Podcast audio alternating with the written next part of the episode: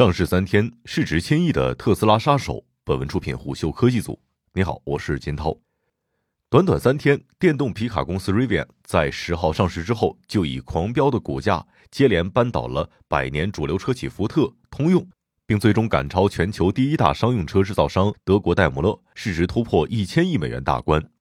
没错，这家在二零零九年成立的电动皮卡创业公司，在上市仅三天之后，成为全球第四大汽车制造商。有意思的是，最让人感到不可思议的，倒不是事实，而是让实干主义者与电动车投资谨慎主义者暴怒的几个事实：第一，他几乎没有任何收入；第二，他目前只交付了一百五十六辆车，而且这些人都是员工；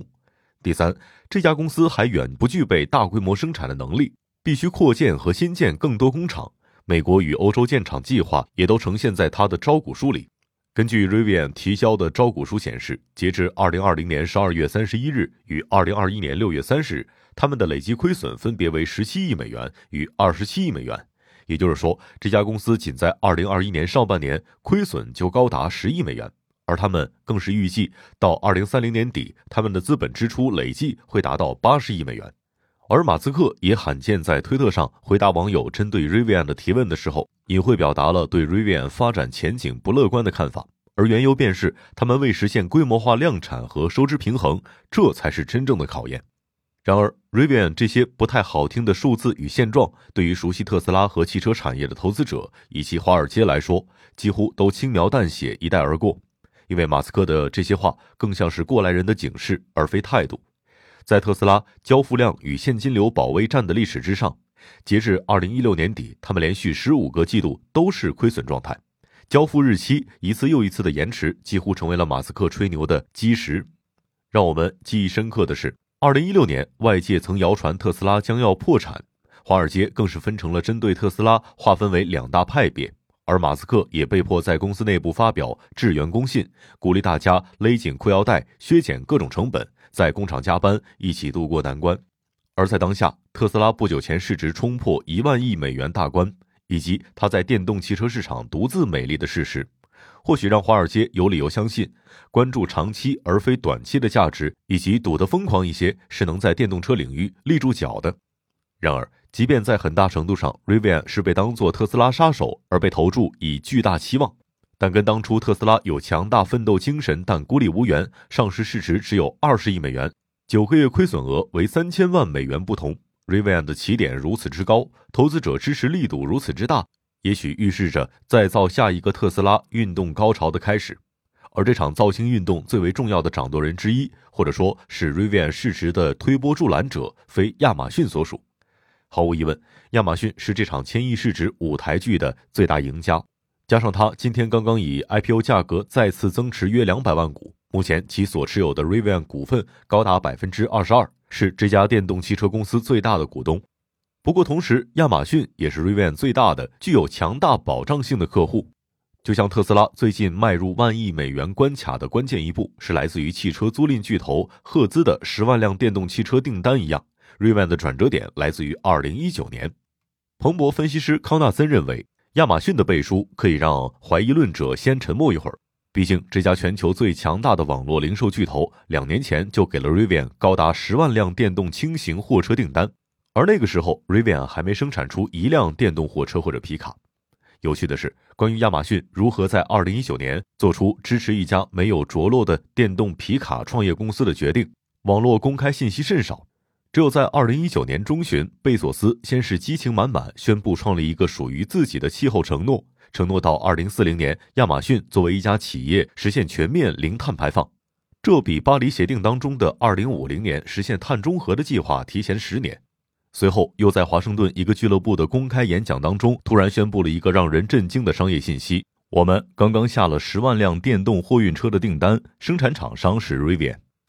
二零二一年，贝索斯在自己的蓝色起源火箭公司完成某个任务的时候，乘坐 Rivian 的皮卡 R1T 在沙漠中行驶，去迎接落下的太空舱。这对于一家几乎没有市场根基的年轻公司是一个巨大的营销点，并顺利吸引包括福特、沙特机构等投资者的加入，大大推高了公司的估值。而 Rivian 虽然当时只计划在年底生产电动货车，但已经在为亚马逊定制货车的外壳、悬架以及相关软件。并在2021年之前实现第一批交付。而亚马逊的计划则是在2030年这些车必须都上路。招股书显示，他们在 Rivian 交付第一辆货车起，六年内享有全部货车的优先购买权。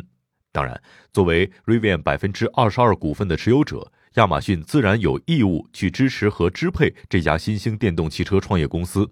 但是，从亚马逊数百万 Prime 会员用户与庞大的送货与物流网络来看，亚马逊推出的快递服务合作伙伴计划也有利于未来 Revan 的销售与推广。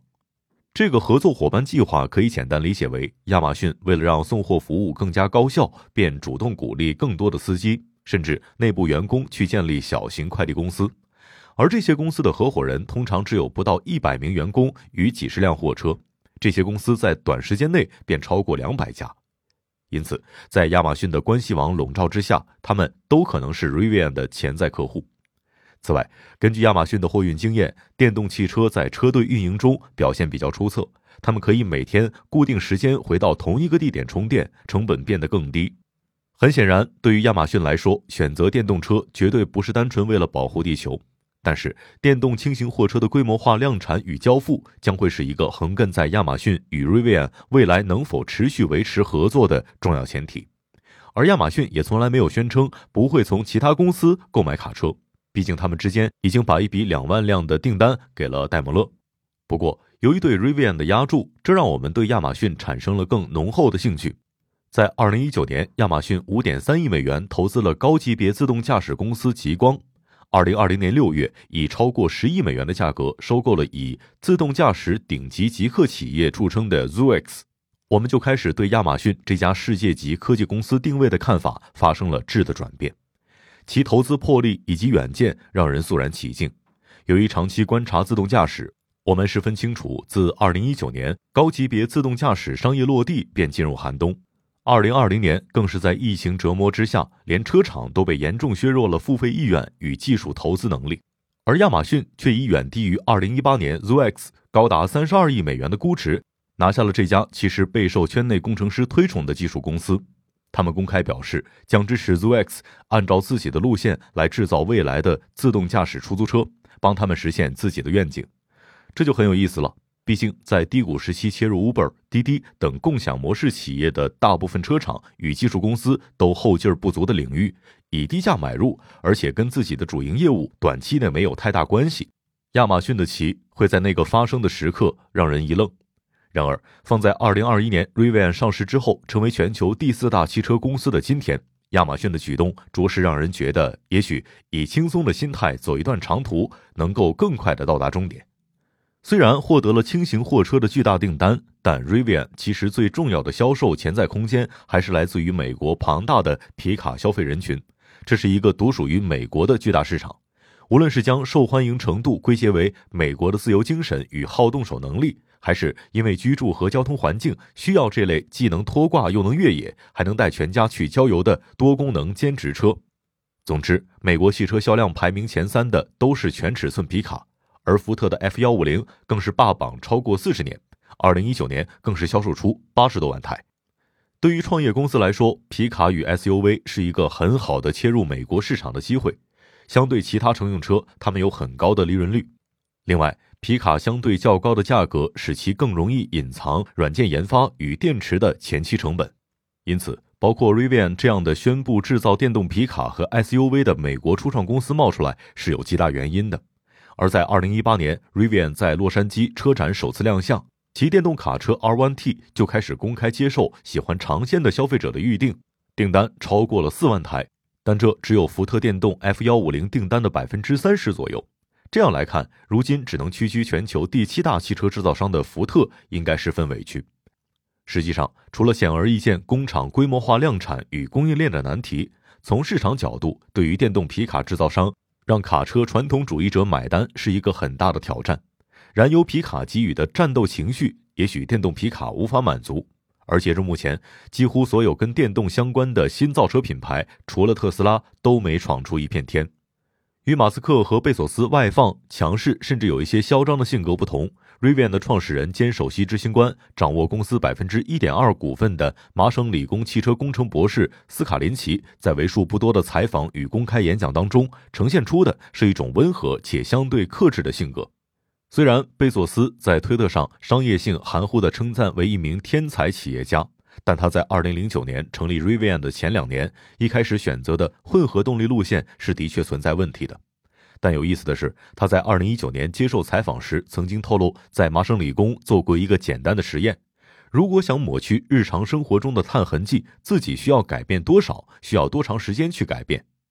在实验的几个月里，他走路、骑车或者乘坐公共交通工具、洗冷水澡、用手洗衣服、用晾衣绳晒衣服。在外面吃饭的时候，自己带勺子以减少塑料垃圾，但他发现并不可行。要求数十亿人穿上一件长期不洗的衣服是行不通的。解决办法必须是迭代迅速的技术创新。而隐身了大约十年之后，Rivian 现在能拿出来的是一个在货车与皮卡之间具备工程性通用能力的底盘产品。一百多辆交付的皮卡 R1T，未来投入几十甚至上百亿的新工厂建设计划，以及可能不断延期的交付与生产计划，就像当年做实验的教训一样，每家公司不能单独解决这个问题。交通运输市场如此之大，需要其他竞争对手都加入进来，同时还需要一个提供大量清洁能源产生电力的网络。他认为。如果一辆卡车产品只是从绿色能源角度去吸引买家，那么 Rivian 根本不会为此发挥任何作用。很神奇，虽然科技公司企业家们都喜欢拿保护环境、改善交通的说辞来证明自己拥有可期的市场前景，大部分都会因为各种因素而无法兑现。但总有些人，你会觉得可以尝试给予一下百分之五十信任的。商业洞听是虎嗅推出的一档音频节目，精选虎嗅耐听的文章，分享有洞见的商业故事。我是金涛，下期见。